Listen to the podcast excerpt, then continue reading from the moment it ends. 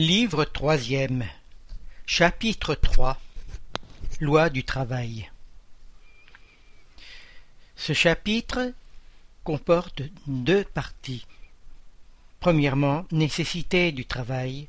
Deuxièmement, limite du travail, repos. Premièrement, nécessité du travail. Question 674. La nécessité du travail est-elle une loi de la nature? Réponse. Le travail est une loi de nature, par cela même qu'elle est une nécessité, et la civilisation oblige l'homme à plus de travail, parce qu'elle augmente ses besoins et ses jouissances. Question 675. Ne doit-on entendre par le travail que les occupations matérielles? Réponse. Non. L'esprit travaille comme le corps. Toute occupation utile est un travail. Question 676. Pourquoi le travail est-il imposé à l'homme? Réponse. C'est une conséquence de sa nature corporelle. C'est une expiation et en même temps un moyen de perfectionner son intelligence. Sans le travail, l'homme resterait dans l'enfance de l'intelligence. C'est pourquoi il ne doit sa nourriture, sa sécurité et son bien-être qu'à son travail et à son activité.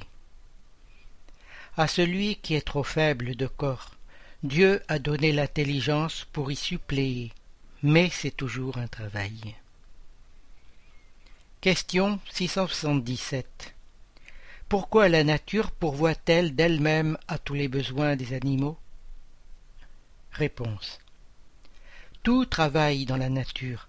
Les animaux travaillent comme toi, mais leur travail, comme leur intelligence, est borné aux soins de leur conservation. Voilà pourquoi chez eux, ils n'amènent pas le progrès, tandis que chez l'homme, il a un double but la conservation du corps et le développement de la pensée qui est aussi un besoin et qui l'élève au-dessus de lui-même.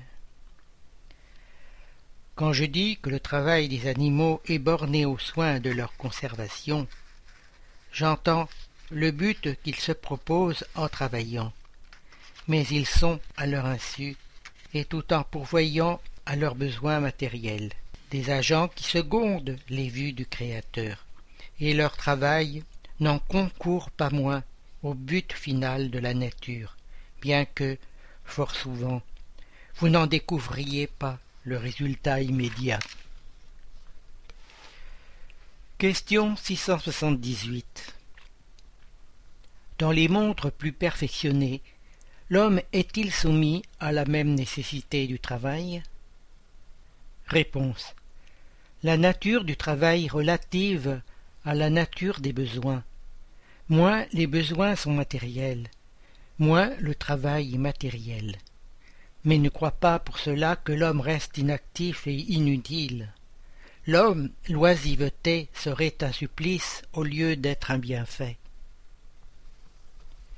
Question 679 L'homme qui possède des biens suffisants pour assurer son existence est-il affranchi de la loi du travail? Réponse. Du travail matériel peut-être, mais non de l'obligation de se rendre utile selon ses moyens, de perfectionner son intelligence ou celle des autres, ce qui est aussi un travail. Si l'homme à qui Dieu a départi des biens suffisants pour assurer son existence n'est pas contraint de se nourrir à la sueur de son front, l'obligation d'être utile à ses semblables est d'autant plus grande pour lui que la part qui lui est faite d'avance lui donne plus de loisir pour faire le bien. Question 680 N'y a-t-il pas des hommes qui sont dans l'impuissance de travailler à quoi que ce soit et dont l'existence est inutile? Réponse. Dieu est juste il ne condamne que celui dont l'existence est volontairement inutile, car celui-là vit aux dépens du travail des autres. Il veut que chacun se rende utile selon ses facultés. Question 681 La loi de nature impose-t-elle aux enfants l'obligation de travailler pour leurs parents? Réponse Certainement, comme les parents doivent travailler pour leurs enfants. C'est pourquoi Dieu a fait de l'amour filial et de l'amour paternel un sentiment de nature, afin que, par cette affection réciproque, les membres d'une même famille fussent portés à s'entraider mutuellement.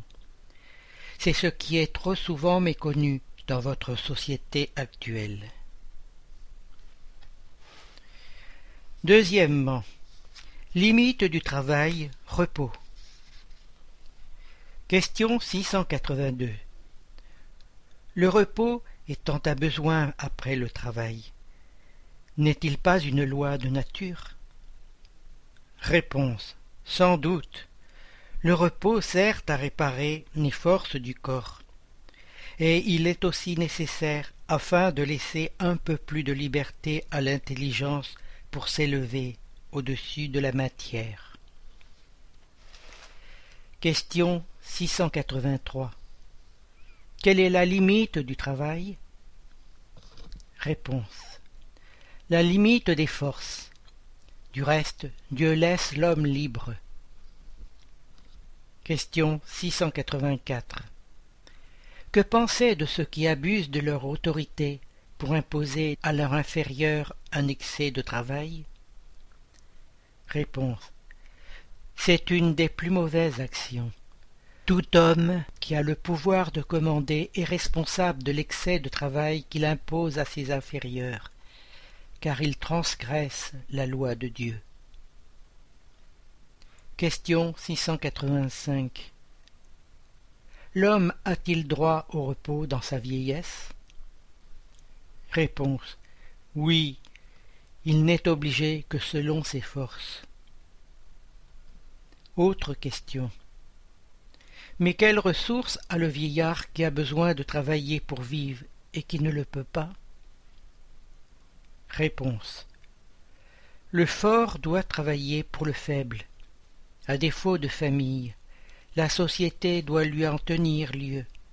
C'est la loi de charité. Commentaire. Ce n'est pas tout de dire à l'homme qu'il doit travailler. Il faut encore que celui qui attend son existence de son labeur trouve à s'occuper, et c'est ce qui n'a pas toujours lieu.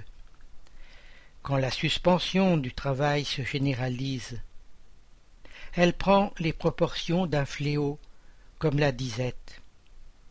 La science économique cherche le remède dans l'équilibre entre la production et la consommation. Mais cet équilibre, à supposer qu'il soit possible, aura toujours des intermittences. Et pendant ces intervalles, le travailleur n'en doit pas moins vivre. Il est un élément qu'on n'a pas assez fait entrer dans la balance, et sans lequel la science économique n'est qu'une théorie. C'est l'éducation non pas l'éducation intellectuelle, mais l'éducation morale. Non pas encore l'éducation morale par les livres, mais celle qui consiste dans l'art de former les caractères, celle qui donne des habitudes. Car l'éducation est l'ensemble des habitudes acquises. Quand on songe à la masse d'individus jetés chaque jour dans le torrent de la population, sans principe, sans frein et livrés à leurs propres instincts. Doit-on s'étonner des conséquences désastreuses qui en résultent? Quand cet art sera connu, compris et pratiqué, l'homme apportera dans le monde des habitudes d'ordre et de prévoyance pour lui-même et les siens, de respect pour ce qui est respectable, habitudes qui lui permettront de traverser moins péniblement les mauvais jours inévitables. Le désordre et l'imprévoyance sont deux plaies qu'une éducation bien entendue, peut seul guérir. Là est le point de départ, l'élément réel du bien-être, le gage de la sécurité de tous.